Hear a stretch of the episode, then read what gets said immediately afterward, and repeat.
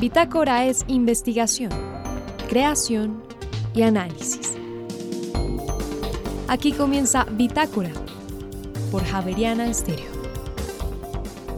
Muy buenas noches y bienvenidos a esta emisión de Bitácora. Hoy presentamos desde la Clínica Valle de Lili, una neonatóloga nos hablará acerca de los avances recientes en el manejo de los bebés prematuros. Y por otra parte, por culpa de los Ramones o cómo la música no cura nada, pero sí salva vidas. Así se llama el libro que acaba de publicar Manuel Carreño con Editorial Planeta. Él hablará con nosotros en esta emisión. Y finalmente llega la primera versión de los diálogos itinerantes para reflexionar acerca de la comunicación y la academia durante dos días en la Universidad Javeriana. David Olmos, uno de los organizadores, nos cuenta esta noche. María Fernanda Gutiérrez, José Vicente Arismendi, Laura del Soldaza, Juliana Sánchez y quien les habla Juan Sebastián Ortiz, estaremos con ustedes durante esta hora de Bitácora. Bienvenidos. Noviembre es el mes de los niños prematuros. Eh, estoy esta noche con la doctora Ivonne Aldana, ella es neonatóloga, ella es pediatra de la Universidad del Cauca, hizo neonatología en la Universidad del Valle. Doctora Ivonne, eh, bienvenida a Bitácora, ¿cómo está? Muy bien, muchas gracias. Contenta de compartir este espacio y poder conversar acerca de un tema tan importante como es la prematurez. Ay, sí, óigame, muchas mamás han sufrido, eh, y los papás también sufren, pero las mamás como que les da un poquito más duro, porque uno siempre que siente que tiene o que, pasa por un niño prematuro o ve un niño prematuro, nunca lo ve tranquilamente, siempre es, es un drama. Cuénteme usted, ¿en qué edad nace un niño para ser considerado prematuro? ¿Cuál es el criterio para decir que el niño es prematuro? Bueno, una gestación normal dura 40 semanas. Estamos hablando de que se nace prematuro si se nace por debajo de las 37 semanas. ¿sí? Eh, entre menos semanas tenga, eh, pues las probabilidades de sobrevivir pueden disminuir y las complicaciones aumentar. Pero pues la neonatología ha avanzado mucho que cada vez la posibilidad de sobrevivir a, edades gestacionales muy tempranas ha mejorado notablemente, ¿sí? Eh, en el país eso ha mejorado, sobre todo en las grandes ciudades, la posibilidad de que un bebé muy prematurito sobreviva es cada vez mejor y se clasifican de acuerdo a las edades estacionales. ¿Y se clasifican en graves, severas, moderadas? Los extremadamente prematuros son los que nacen con 28 semanas o menos. Los muy prematuros entre las 28 y 30 semanas, los tenemos otro, otra clase de prematuros que son entre las 30 y 30, 32 semanas, los moderadamente prematuros entre las 32 y las 34 semanas y los prematuros tardíos entre las 34 y 36, 36, 6 séptimos, o sea, 36 semanas y 6 días, porque a partir de las 37 ya se considera un niño a término. Óigame, pero el clasificarlas cada dos semanas implica que la madurez de un niño cada dos semanas es altísima, porque ustedes hacen una clasificación cada dos, quiere decir que de a dos en dos el niño va cambiando un montón. Sí, inclusive día a día, cuando uno tiene hospitalizada una mamá eh, con una gran posibilidad de amenaza de parto prematuro, cada día cuenta ni siquiera cada semana, cada día que el equipo de obstetricia pueda lograr que ese embarazo un día más, un día más, es súper importante, ya ni siquiera la semana, uy, logramos que un día más no nazca y que pueda estar dentro de la mamá, eso es una ganancia enorme. Sí, eh, una de las poquitas cosas que yo sé de la prematurez es la maduración pulmonar. ¿La maduración pulmonar es una de las variables más graves para el nacimiento? Bueno, eh, es digamos que un punto clave porque no es solamente que los pulmones son inmaduros, es todos sus órganos que son inmaduros. Pero el bebé cuando por circunstancias X o Y que deban hacer prematuramente, pues el bebé tiene que respirar por fuera de la mamá. Cuando está dentro de la mamá, lo hace la placenta, la placenta hace todo por el bebé. Una vez eh, se pinza el cordón umbilical, el bebé tiene que respirar por sí mismo. Eh, y probablemente entre más prematuro sea, no lo, va a lograr por sí solo. Entonces es importante eh, que podamos ayudar a hacer maduración pulmonar con unos medicamentos que se le aplican a la mamá. Eh, si logramos saber con anticipación por lo menos 24 o 48 horas que van a ser prematuro y lograr colocarle esos medicamentos para, para atenuar el impacto de la prematura en el sistema respiratorio. Y ese impacto de la prematurez también se ve en el sistema de desarrollo del niño, porque los niños con prematuros generalmente después les cuesta trabajo desarrollarse a lo largo de su vida. Eh, siempre le dicen a uno, ese chiquito fue prematuro, como diciendo, ese chiquito tiene dificultades motrices, fue prematuro. Eh, hay una relación muy clara entre el desarrollo del niño después de, de, ya a medida que va creciendo con relación a su prematurez. Bueno, hay varios factores que inciden. Indudablemente uno es la edad gestacional, que es, digamos, inversamente eh, relacionada con las posibles complicaciones. Entre más pequeño, entre más inmaduro, por debajo de las 28 semanas, aumenta la posibilidad de que haya una alteración en su desarrollo neurológico, en la parte cognitiva, en la parte de motricidad, en el lenguaje, como usted lo acaba de exponer, ¿sí? Entre más cercano sea el término, pues esas posibilidades van disminuyendo. Pero también tiene que ver con eh, si estuvo hospitalizado, qué tan tantas complicaciones tuvo, si tuvo infecciones, si fue sometido a cirugías, si hizo un paro, si, si le faltó oxígeno por un tiempo prolongado, eh, si no, no pudo alcanzar el peso, la talla y la circunferencia de la cabecita en lo que se esperaba, y después cuando sale eh, ya de esa estancia hospitalaria que tantas complicaciones tuvo, si tuvo acceso a un programa de seguimiento como son los programas Madre Canguro, entonces pues inciden muchos factores, pero indudablemente eh, la prematurez es un factor de riesgo per se. Usted me dice que, que en los últimos meses o en los últimos años la situación ha mejorado mucho que ya la sobrevivencia de los niños prematuros o el manejo que le dan en los hospitales es mucho mejor y ya no tenemos tantos problemas? Eh, ¿En qué ha mejorado eso? Porque el niño sigue naciendo prematuro y las complicaciones se siguen presentando. Sí, eh, digamos que cada institución maneja sus propias estadísticas, ¿sí? Hay unas instituciones con mejores números que otros y también tiene que ver con eh, digamos, el tipo donde nace y el país donde nace, ¿sí? Porque yo eh, puedo hablar de que en Colombia aún los bebés eh, prematuros tardíos y, eh, pueden morir. Y en, África, por ejemplo, eso es terrible. Un niño de, de 36 semanas no tendría que morir porque le faltan cuidados básicos como una atención del parto adecuada, una ligadura séptica del cordón, antibióticos, leche materna en los países extremadamente pobres. Eh, pero en los países muy desarrollados cada vez más baja el límite de viabilidad. Eso no es algo que se pueda aplicar para todos los países y dentro de un mismo país en todas las ciudades, ¿sí? Hay países como el Japón que, que, que manejan niños de 23 semanas, ¿sí? ¿Y se desarrollan bien a lo largo de la vida? Lo que pasa es que también hay más recursos, porque no es solamente que yo logre eh, poder superar todas las dificultades que va a, va a pasar a una estancia que puede durar cuatro o seis meses, sino el apoyo que le voy a dar en casa, porque son niños que probablemente requieren oxígeno, que requieren cuidados especiales, estimulación, más adelante cuando estén en el colegio, más apoyo. Entonces, en esos países existe el recurso para darle apoyo a la familia todo eso. Una familia que yo tenga aquí, por ejemplo, e, en, en el suroccidente, no sé, en el litoral pacífico, que ha estado cuatro meses hospitalizado, ya salió, ya superó, y mandarlo a un lugar de esto donde no puede salir rápidamente, donde no hay un seguimiento. Entonces, es diferente. El factor es diferente, exactamente. Mire, usted es miembro de la Asociación Colombiana de Neonatología. ¿A qué se dedica la Asociación Colombiana de Neonatología? ¿Qué servicio o qué o, cómo funciona y para qué? Bueno, básicamente es, es, una agrupación, es una sociedad científica, ¿sí?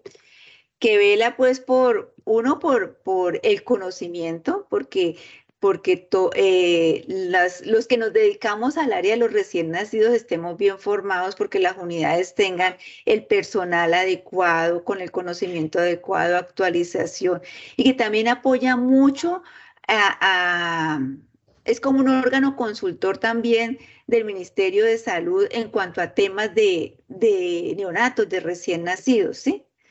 Entonces es mucho en la parte científica. Usted em, trabaja en la clínica Valle de Lili en Cali, ¿cierto? Así es. Eh, cuando, y me imagino que, que conoce varias de las, es decir, en, Colombia, ¿cómo funciona? Porque yo creo que la, eh, la clínica Valle de Lili en Cali pues tiene un montón de cosas muy chéveres.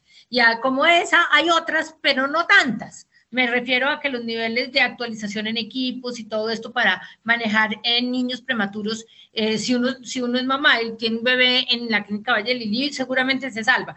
Pero si uno es mamá y tiene un bebé en una clínica de un pueblo más pequeño, de un pueblo chiquito, sin estas facilidades, eh, no se salva. ¿Qué porcentaje de niños logran salvarse y salir adelante eh, de los prematuros? Bueno, en cuanto a, digamos que, que nazcan en otro lugar, Sabemos que la mejor incubadora de transporte es el útero materno, ¿sí? Sí, sí. La idea sería que si estamos, si detectamos a esa madre con una amenaza importante de parto pretérmino y existe el tiempo para poderla remitir a un lugar que haya más, más tecnología, más personal, pues idealmente que se remita a la mamá antes de que nazca su bebé. Eso no siempre es posible. Las mamás no tienen control prenatal, eh, llegan y en expulsivo y, el personal de salud se ve enfrentado a esa situación tratando de hacer lo mejor posible y tratando de referirlo a, una ciudad eh, como Cali. inclusive si hablamos del departamento del Valle, eh, digamos que hay unidades de, para recién nacidos, por ejemplo, en Buga, la que había en Palmira se cerró, que era en Clínica Palma Real, en Tuluá habían varias y solamente queda una. O sea, cada vez hay más reducción, no solamente en neonatos, sino en, en, en, la atención pediátrica, en urgencias se van eh, cerrando servicios para los niños y niñas, pues porque a veces pues, se mira más la rentabilidad económica que la rentabilidad social. Entonces, eh, es, es, diferente que yo tenga una señora, una adolescente que ocultó el embarazo y me llegó en expulsivo, no hizo ningún control prenatal, no le pude colocar maduración pulmonar, es un niño, a una mamá juiciosísima que hizo todos los controles y que a pesar de eso y de, y de, y de la intervención médica hace prematuro. Tiene más, más posibilidades ese bebé que el, que el anterior. Claro, claro. Eh, en casos de hipertensión que uno conoce que las mamás hacen hiperpreeclampsias, eh, esa, esa tensión alta es, eh, le afecta al niño. Es decir, ¿es la enfermedad de la mamá la que le afecta mucho al niño? Bueno, hay una, digamos que es multicausal. se trata de, o sea, es una enfermedad que afecta tanto a la mamá como al bebé, ¿sí? porque es una, eh, pues las causas aún siguen, a pesar de que se ha avanzado bastante en buscar las causas de por qué a una mamá eh, se le incrementa la presión a niveles en que inclusive puede convulsionar y afectarle varios órganos y que los eh, intensivistas de, obstetricia, porque ya hay cuidado intensivo en obstetricia, tratan de, de estabilizar a esa mamá y a su bebé para que pueda continuar algunas semanas más el embarazo no se puede y el bebé nace muy prematuro. Y además, inclusive puede afectar el peso. Entonces, no es solamente que, que nazca prematuro, sino que nace con peso bajito de lo que debería haber nacido. Entonces, ya se, se juntan dos condiciones, la prematurez y el bajo peso, que son, como dice un profesor mío, sumas que restan. Y me imagino que todas las causas de prematurez son parecidas, es decir, no es una sola causa, son multicausales y, generan, y eh, ¿hay apoyo eh, psicológico a las mamás? Sí, y también depende de los recursos de la institución, ¿sí? Para, porque cuando esa mamá llega eh, y, el, y la, comunicación entre el equipo de pediatras y neonatólogos y el equipo de obstetricia, porque por ejemplo en las instituciones donde eso funciona bien, bien concatenado, a uno le avisan.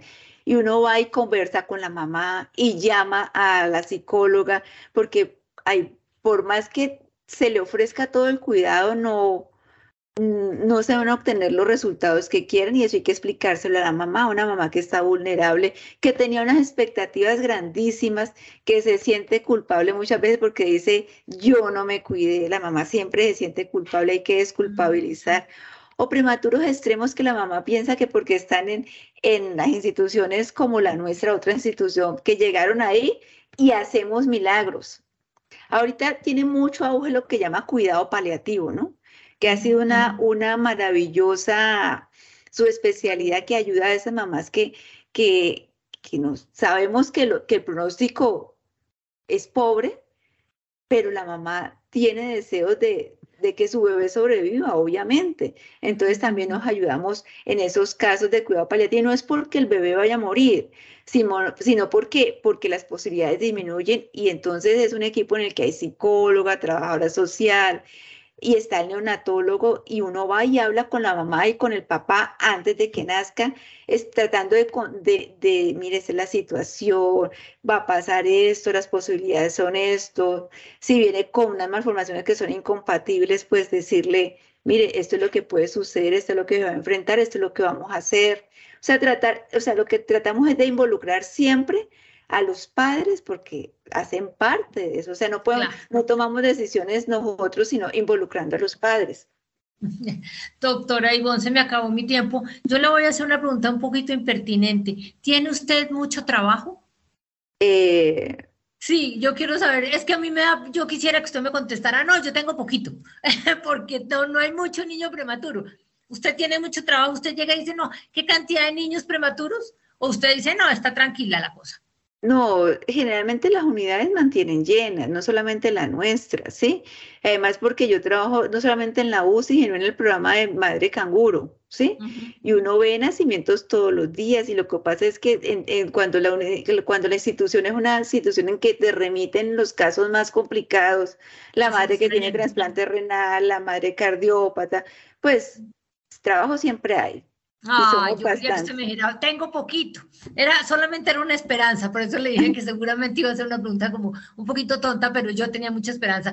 Pero sí, usted tiene razón, eh, hay mucho nacimiento y usted trabaja en una clínica muy grande donde seguramente eh, todas las mamás llegan con toda la esperanza del mundo. Eh, le agradezco mucho este rato que le dio Bitácora porque la verdad yo creo que hay muchas mamás embarazadas que están preocupadas con eso y uno no quiere que su chiquito sufra desde tan chiquito ni nunca. Muchas, muchas gracias y siempre bienvenida por acá por Javeriana Estéreo. Bueno, con mucho gusto y muchas gracias por la invitación.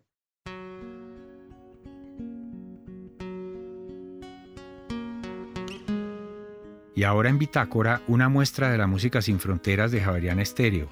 País, Senegal. Intérprete, el Hat Diaye. Canción, Kaki. Ya regresamos. Kaki. suma xol yaa ci ne bilayo. Ka kii mi le suma mbëggee du ay na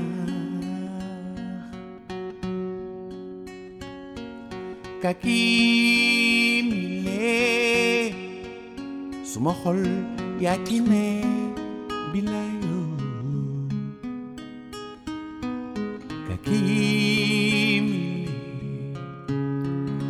memegel doaina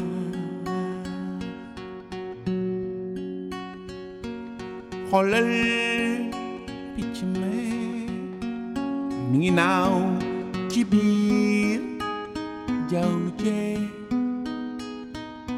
Mumuyado Non le sumembegel yado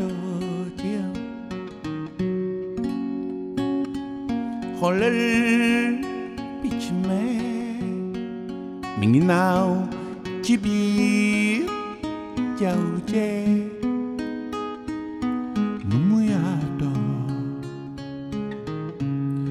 noonu la suma mbëggeel yaatoo ci yow Javeriana Estéreo, sin fronteras. Still don't know what I was waiting for Time is running wild, a million dead end streets. Every time I thought I'd got it made, it seemed the taste was not so sweet. Then I turned myself to face me. Esto que está sonando es de David Bowie y es una de las más de 60 canciones eh, que aparecen con por lo menos un fragmento de la letra en un libro que tengo en mis manos que se llama Por culpa de los Ramones, escrito por Manuel Carreño, que nos acompaña esta noche en Bitácora. Manuel, buenas noches. Muy buenas noches, José Vicente. Muchas gracias por invitarme al programa. Y pues para mí, feliz de estar en Javerian Estéreo, pues que yo como profesor javeriano que soy, pues es parte de mi casa. Changes de David Bowie. ¿Por qué esa canción es importante en su vida? Bueno, esa canción es muy importante en mi vida porque esa canción en particular de las muchas canciones inolvidables que tiene Bowie, esa canción es como, es como un diálogo que él tiene con la gente que pasa por, por distintas etapas de la vida. Es, es una canción como de... Es como un diálogo en donde él le dice a uno, mire, uno pasa por, uno está bien, después está mal, después... Y, él, y es una reflexión que él hace sobre, bueno, sobre una persona que personificaba el cambio, ¿no? Él cambiaba, era, era tenía Incluso un alter ego. físicamente Claro, tenía sí. un alter ego, después cambiaba y era otro alter ego, se cortaba el pelo, se cambiaba el pelo, eh, el tema de la androginia, bueno, todo eso.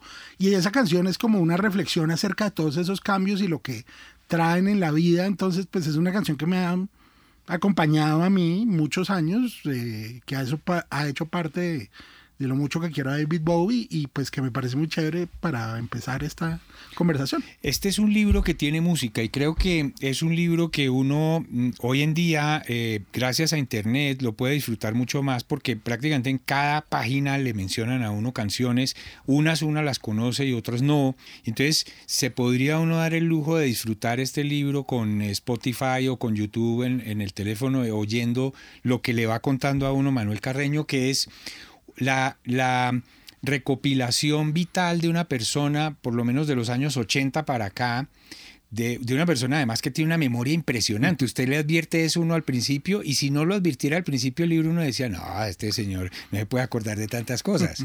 Usted aún sin quererlo se acuerda, ¿cierto? Sí, sí, es, es- sí. Es un, no, a veces es una, a veces es un superpoder, a veces es una maldición eh, acordarse de todo, pero sí, es, es como que yo pienso en algo que pasó y bueno, se me vienen a la cabeza muchas cosas y las tengo ahí claras en la, en la memoria. sí. Para que los oyentes se hagan una idea, Manuel Carreño habla aquí desde menudo hasta la mal llamada música de plancha, que ahorita nos va a decir por qué usted cree que Sí. es injusto que eso se llame música de plancha, hasta los Ramones y, y música mucho más pesada. Empecemos por lo de la plancha, ¿por qué no se debería llamar así? Bueno, no, es una, es una cuestión, porque yo, bueno, primero, eh, eh, es- esa música, pues, el, el género real de esa música es balada, balada pop en español, eso es, es toda la música para que nos pongamos en contexto que, que en los 70s y 80s hizo Miguel Bosé, eh, Daniela Romo, eh, José José, Camilo Sesto, bueno. Y que usted la veía en el bus del colegio. Yo la vi en el bus del colegio, pues eso era lo que ponían y pues yo era un niño, yo, yo tenía 18 años, yo no. y pues, por es- eso se la aprendió. Es y- música que uno no sabe por qué se la aprendió, pero ahí está, ¿no? Y además porque cuando uno oye las mismas canciones todos los días durante varios años de su vida, porque eran las mismas canciones, pues obvio me las aprendí. Claro. Y, mm, y después con los años, cuando en los años 90, cuando empezó a haber como una ola de nostalgia de esas canciones, eh, las emisoras comerciales eh, me sacaron la Mega, me acuerdo que sacó un disco eh, con esas canciones y le puso, el, el disco se llamó Música para planchar. Lo cual a mí siempre me pareció un concepto un poquito clasista, Sí. eh, porque siento que tenía que ver con el tema de que era la música que escuchaban seguramente eh, las empleadas de servicio doméstico y tal, lo cual, primero, pues me parece un poco clasista y segundo, me parece un poco, o sea, digamos que encerrar una música y ponerla en un contexto de que esto es lo que oyen tales personas, Sí. más allá de cualquier cosa, pues es muy injusto desde todo punto de vista. Y nunca me gustó ese término, que, y aquí, y es un término que se volvió universal acá en Colombia, suena esa música y la gente dice, ah, plancha. Claro. Eso es balada. Ahora, y hay que ponerle, hay que decirle por su nombre, balada. Manuel Carreño decidió que, mm, pese a que su repertorio musical es inmenso, ya vemos desde la balada, pasa por José Alfredo Jiménez también, es decir, por una cantidad de géneros, pero de lo que más habla es de rock y de pop. Sin embargo, el título es Por culpa de los Ramones, se llama el libro. ¿Por qué los Ramones terminó en el título?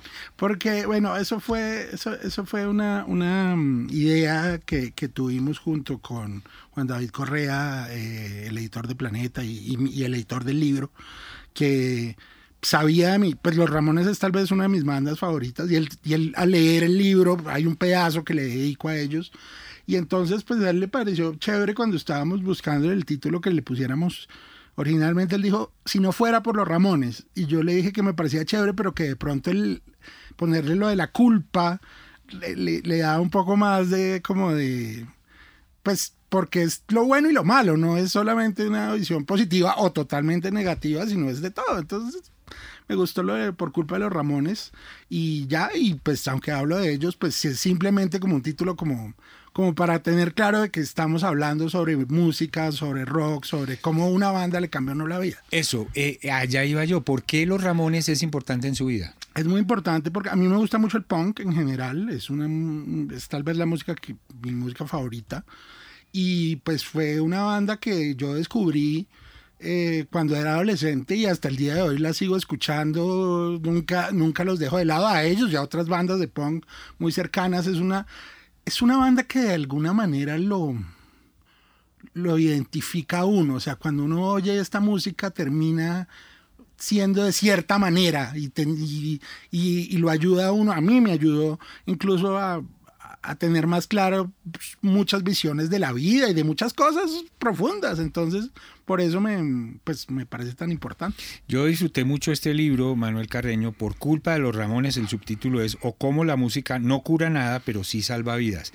Manuel, eh, me pareció muy divertida esa anécdota de que usted, eh, eh, el rock en español, por ejemplo, que es importante, eh, en aquel mítico concierto cuando Andrés Pastrana era alcalde, que fue en el estadio y tal cosa, usted estaba completamente embarcado eh, en ese concierto, excepto porque tenía 12 años y no iba a poder ir. Sí. Y, y cuando se enteró fue frustrante. Sí, fue horrible porque además, o sea, yo estaba, en esa época las emisoras todo el día pasaban, yo estaba súper metido en la onda y sonaban todos los grupos, eh, eh, bueno, obviamente eso Estéreo, Hombres G, Los Terrores Muertos, Los Prisioneros, Compañía Ilimitada y Pasaporte que eran de Colombia, y yo oía esa música todo el día, todo el tiempo, y entonces cuando se anunció el concierto, que fue en septiembre de 1988, pues yo dije, bueno, pues yo voy, qué felicidad. Y cuando mi mamá me dijo, no, usted está muy chiquito, usted nunca ha ido a un concierto, acá nunca se ha hecho un, además nunca se había hecho un concierto de esa magnitud. Mis hermanos que estaban más grandes todos fueron y yo pues quedé muy frustrado. En esa época, afortunadamente, en ese momento 88.9, que fue la emisora que, que lo promocionó y que finalmente lo pasó en esa, hoy en día por temas de derechos ya pasar un concierto por radio es imposible, pero en esa época pues no había problema. usted lo pudo ir por radio. Yo me senté, había un equipo de sonido en la sala de mi casa y yo duré toda la noche, dormí en el sofá oyendo el concierto mientras, mientras pasaban todo, cada uno hasta el último que tocó a las 6 de la mañana que fue Miguel Mateos. Miguel Mateos. Y usted a Miguel Mateos le hace unos, unos comentarios muy elogiosos. Ese no es un músico muy popular para la gente que le gustaba el rock en español. Sí, yo, yo, creo que tal vez como por su... En esa época sí gustaba mucho, pero con los años como por su pinta como de galán y como de pronto porque a veces es como muy prosopopéyico y todo. Un poquito anticuado. un poquito anticuado, se le mira ahí como medio, como, pero a mí me parece un gran, primero un gran compositor, un tipo que hizo muchas cosas muy interesantes y un tipo a quien yo admiro mucho y, y yo hablo mucho en ese libro de que a mí, a mí el término placeres culposos no me gusta, o sea, como esa música que uno supuestamente oye con culpa sin contarle a los demás, no, lo que Que a uno le no se gusta- den cuenta. no, lo que a uno le gusta, le gusta y uno no tiene por qué darle pena a nada. Y entonces por eso hablo, por ejemplo, de Miguel Mateos, que no es un placer culposo, sino es un gran rockero argentino. Así es. Manuel Carreño además ensayó ser músico, cantante, pero no le fue bien, pero le sonó la flauta poniendo música en las en, en- en- en- en fiestas Sí, y eso eso lo conectó. A mí sí me fue bien, de lo que pasa es que me fue bien dentro de un, de un contexto muy underground. Pero pues sí, poner música me fue bien, sobre todo, pues fue lo que me, me permitió socializar y ahí lo cuento y tener novias y todo, porque yo no sé bailar, yo soy pésimo bailando eh, y entonces cuando uno en las fiestas era el que ponía la música, pues no tenía que bailar. Eh, y eso lo cuento también en, en- en el, en- el libro y hasta el día de hoy soy el que en las fiestas pone la música y así no tengo que bailar. Y estuvo trabajando también en radio, en radio musical. Duré muchos años trabajando en la Radio Nacional de Colombia y en Radiónica, las dos emisoras de la, de, de- de la radio pública de Colombia. En las dos trabajé y pues la radio es, es una de mis, de mis pasio- es una de mis pasiones grandes de la vida y de la que aprendí mucho además. Eh, bueno, yo no voy a arruinarle el final del libro, que es una, una- un fragmento muy sentido. A quienes lo quieran leer, más bien los invito. Tiene que ver con el subtítulo, cómo la música no cura nada, pero sí salva vidas. Manuel Carreño, mm, lo voy a poner en los aprietos de terminar esta nota con alguna otra canción significativa en su vida. ¿Se le ocurre o quiere revisar el listado primero? Eh, a ver, podemos, podemos, a ver, como de pronto una como para cerrar de las que están como, como por aquí. Bueno, los pongo, no, creo que no los ponga en problema, pero, pero puede ser la última canción eh, de la que hablo en el libro, que es como en el outro, en el, que es después del último capítulo, hablo de otro gran artista, que es Elvis Costello, y, y hablo acerca pues, de lo que a mí me parece que es como... O sea, Elvis Costello cuando sacó su disco tenía como muy buenas intenciones. Yo hago un paralelo entre cuando Elvis Costello sacó el disco y yo sacando el libro. No porque yo sea un artista tan grande como Costello ni nada por el estilo, nada que ver, sino en un tema de intenciones. Entonces, hay una canción muy bonita que creo que es perfecta para cerrar esto, que se llama Allison, de, eh, que es una balada muy bonita de él de su primer disco, Miami's True. Entonces, con Allison de Elvis Costello, que es con la que se cierra el libro, pues podemos cerrar la entrevista. Así que mm, antes de que suene Allison, Manuel Carreño, por culpa de los Ramones o cómo la música no cura nada, pero sí salva vidas de Editorial Planeta. Muchas gracias y bienvenido siempre. Muchas gracias y como de verdad un placer estar acá.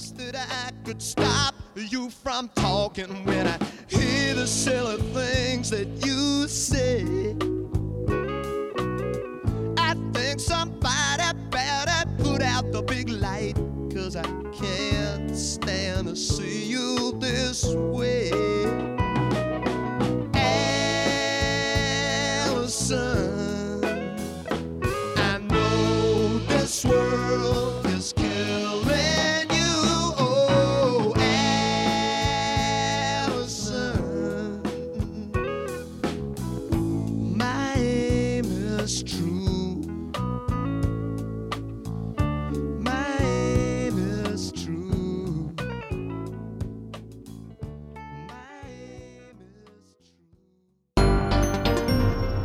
Bitácora es investigación, creación y análisis.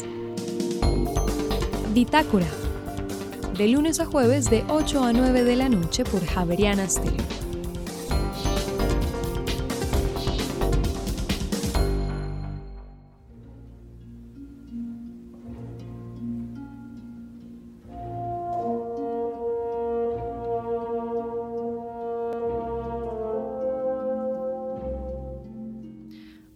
Borracho cree que se ha bebido un elixir de amor, pero en realidad es solo vino. Ebrio ve que un grupo de mujeres se le acerca a coquetearle, pero él no sabe que esto se debe a que ha heredado una gran fortuna.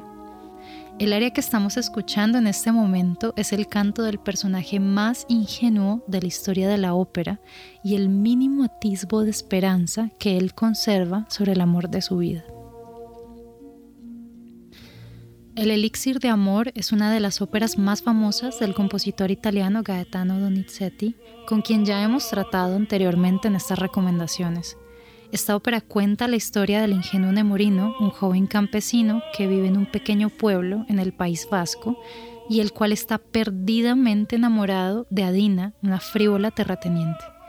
Adina no lo ama, es más, se burla y es muy cruel con él. Sin embargo, Nemorino no se rinde con su corazón y compra un elixir de amor a un doctor charlatán llamado Dulcamara. El elixir en realidad solo es vino. Sin embargo, dado que esto le da una cierta confianza a Nemorino, Adela comienza a verlo con ojos distintos. Adela, al mismo tiempo, se va a casar con el sargento Belcor y desesperado, Nemorino se enlista en el ejército de Belcor para conseguir más dinero y comprar más elixir. Al mismo tiempo, y sin saberlo, Nemorino ha heredado una gran suma de dinero de un familiar, por lo que las muchachas de la villa comienzan a rodearlo y coquetearlo.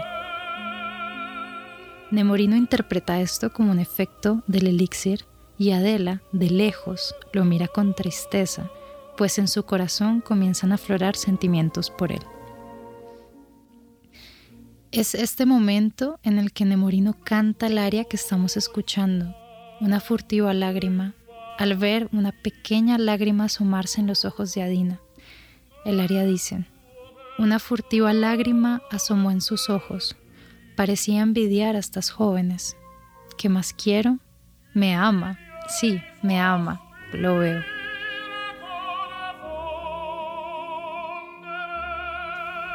Gaetano Donizetti, conocido por sus casi 70 óperas, fue uno de los compositores italianos más prolíficos y reconocidos del siglo XIX, que junto con Rossini y Bellini llevaron el bel canto a su máxima expresión.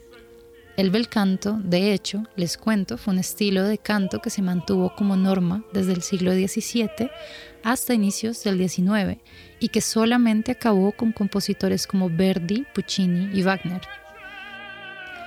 Mientras el bel canto tenía como propósito la búsqueda de una especie de uniformidad en el tono de la voz y ponía mucha importancia en el uso del legato y los ornamentos, fue el verismo instaurado por estos tres compositores que acabo de mencionar, el cual acabó con este estilo de canto para privilegiar un estilo que se acercara más a la voz hablada, sin tanta coloratura ni demás ornamentación.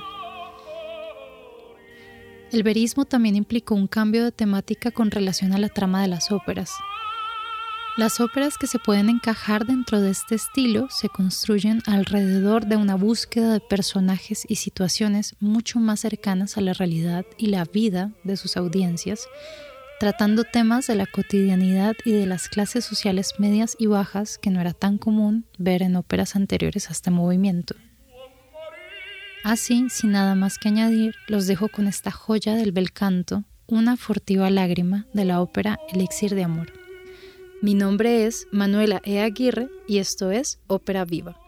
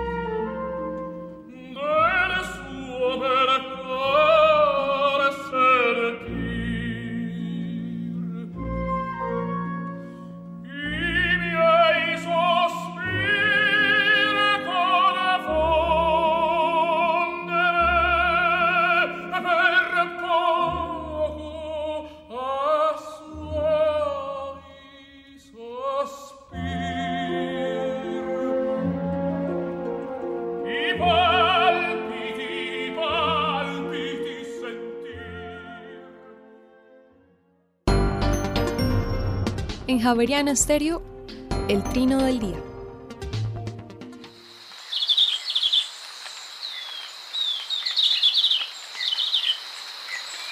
El verderón castaño que oímos trinar no llega a medir más de 12 centímetros. Tiene la cabeza rojiza y el cuerpo y las alas de color oliva claro. Se puede observar en la serranía de Perijá, en los límites entre Colombia y Venezuela. Vive en pareja y forma grupos mixtos con otras especies. Rara vez vuela por encima del bosque, prefiere quedar protegido bajo las copas de los árboles. El trino del verderón castaño forma parte del Banco de Sonidos de Aves Colombianas recopilado por el Instituto von Humboldt y la Universidad de Cornell.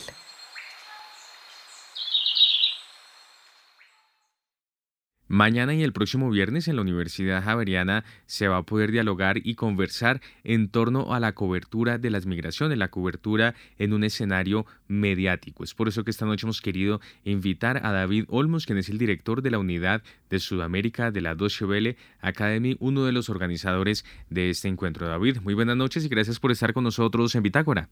Muy buenas noches y muchas gracias por invitarme. Muy bien, mañana y el próximo viernes se va a llevar a cabo una jornada de los diálogos itinerantes, que es un punto de encuentro, David, entre el periodismo y la academia. ¿De qué manera?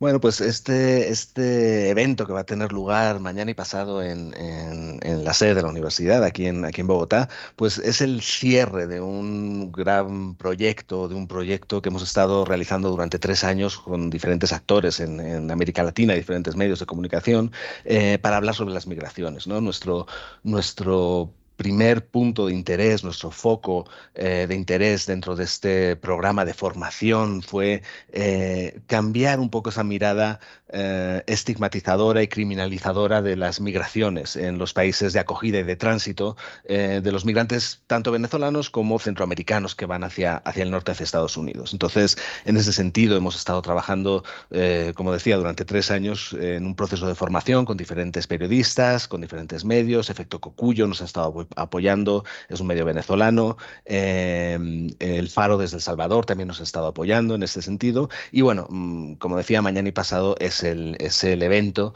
eh, de cierre de, este proyecto que hemos llamado Diálogos Itinerantes, pues porque vamos a poder dialogar con periodistas que han estado trabajando en este, en este proyecto, que han sido formados en este, en este proyecto, pero también con muchos de los docentes que han sido partícipes eh, de este programa y que van a dar pues clases magistrales, va a haber talleres, va a haber, va a haber muchas actividades súper interesantes.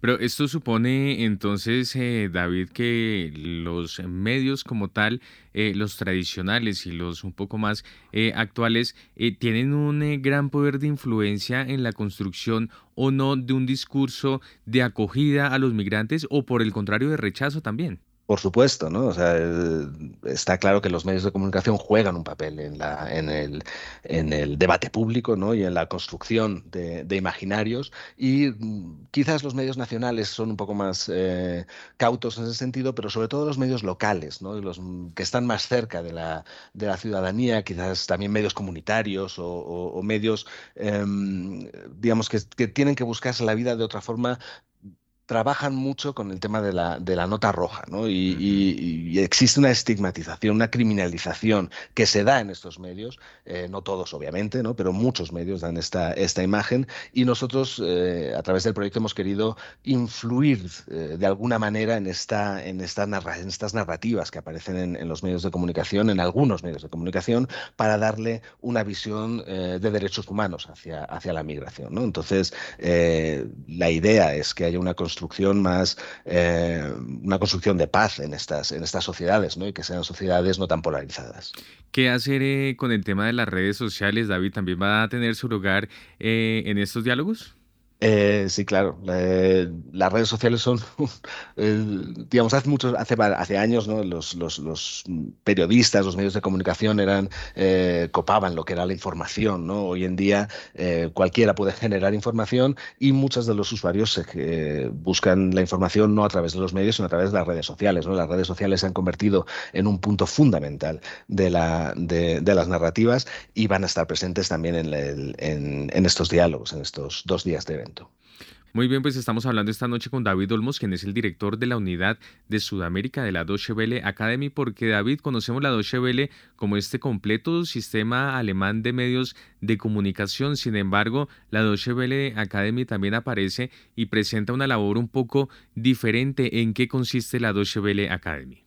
Sí, bueno, quizás antes de responder a esta pregunta me permites también que, que, aparte de los medios de comunicación que tú que he nombrado antes, de Efecto Ocuyo y El Faro, que nos apoyan, hay que eh, hacer una mención especial a las maestrías de estudios críticos de las migraciones y a la de periodismo científico de la Universidad Javeriana, que nos están apoyando también eh, de una forma muy fuerte en la realización de, este, de, este, de estos eventos. Pero volviendo un poco a tu pregunta, eh, Deutsche Welle Academy es, una, es un departamento de Deutsche Welle. Eh, Deutsche Welle es, digamos, lo más conocido, es el, eh, el medio de comunicación internacional alemán. Em, Deutsche Welle se mm, preocupa de generar información desde el mundo y para el mundo. Deutsche Welle Academy trabajamos de una manera un poco diferente. Nosotros trabajamos por, tenemos proyectos financiados principalmente por el Ministerio de Cooperación Alemana o este, en este caso eh, de diálogos itinerantes es un proyecto financiado por el eh, Ministerio de Relaciones Exteriores alemán y nosotros eh, lo que buscamos es mejorar los flujos de información desde dentro, desde los periodistas locales, que haya un mejor periodismo a nivel local, local me refiero en, el contexto en el que nosotros nos movemos eh, por países, que, el periodismo en América Latina, que el periodismo en Colombia, que el periodismo en Ecuador, Perú, Bolivia, México, países donde nosotros trabajamos, funcione de una manera más em, más clara, más, más, precisa, más profesional, más, más independiente, de alguna manera. Muy bien, pues entonces eh, mañana y el próximo viernes diálogos itinerantes acá en la Universidad Javeriana es un eh, espacio dirigido a quienes y de qué manera nuestros oyentes pueden hacer parte de este encuentro. Pues es un espacio dirigido mm, realmente a un público muy, muy amplio. Eh, pero con un, por supuesto, con un especial interés en aquellas personas que están formándose dentro del periodismo y quieren tener una visión un poco eh, diferente de lo que es el, periodismo tradicional. Van a poder, encontrar eh, diferentes eh, talleres donde se van a ver herramientas que pueden utilizar los periodistas para narrar esas historias que hay detrás de la, de la migración. Se van a presentar también una serie de publicaciones que, que ha hecho Deutsche Welle Academy sobre diferentes proyectos. va a haber, como digo, muchísimas eh, espacios interesantes para estudiantes de periodismo, para periodistas activos y para todas aquellas personas que tengan eh, interés sobre cómo se narran las migraciones. ¿De qué manera eh, se pueden nuestros oyentes inscribir para que hagan parte de este encuentro? Pues la inscripción es a partir de las 8 de la mañana, de 8, y de 8 de la mañana a 8 y media mañana, en el edificio Jorge Hoyos, en el auditorio Alfonso Quintana, Cárdenas, sala A. Muy bien, pues a David Olmos, director de la Unidad de Sudamérica de la Deutsche Welle Academy, muchas gracias por haber estado con nosotros esta noche en Bitácora y nos encontramos mañana y el próximo viernes en este primer encuentro de los diálogos itinerantes, cobertura de las migraciones. Una feliz noche. Muchas gracias y muchas gracias por la invitación y nos vemos mañana. Y antes de finalizar esta emisión de Bitácora, les tenemos 13 recomendaciones culturales para que ustedes se programen con nosotros durante la jornada de mañana. Iniciamos nuestra agenda con el Club de Lectura 1984, una distopía en palabras e imágenes de George Orwell. Un espacio de lectura y diálogo en torno a temas culturales, literarios y sociales. Recuerde, a las 5 de la tarde en la Biblioteca Pública El Tunal y sobre las 5 de la tarde también se llevará a cabo una nueva edición de El Palomar con la participación del director de teatro Johan Velandia, quien compartirá su historia de vida y trayectoria en escena. Velandia ha combinado la actividad teatral y literaria con el ejercicio de la actuación, la dirección escénica y la dramaturgia. Esta conversación estará dirigida por la actriz Carolina Cuervo desde las 5 de la tarde en la sala principal del Teatro Colón Entrada Libre. Y finalmente a las 7 y 30 de la noche se realizará el concierto Música de Compositoras Latinoamericanas a cargo de la flautista colombiana Laura Cubides. Este es un espacio de reflexión, creación de lazos y comunidad para las mujeres creadoras de América Latina. Desde las 7 y 30 de la noche en el auditorio Fabio Y así llegamos al final de esta emisión de Bitácora. A ustedes muchas gracias por haber estado con nosotros. Los invitamos a que continúen en Javeriana Estéreo. Ya llega una entrega de la serie radial 50 vidas y a continuación Miguel Antonio Cruz y Jazz Vanguardia. Que tengan todos ustedes una feliz noche de miércoles.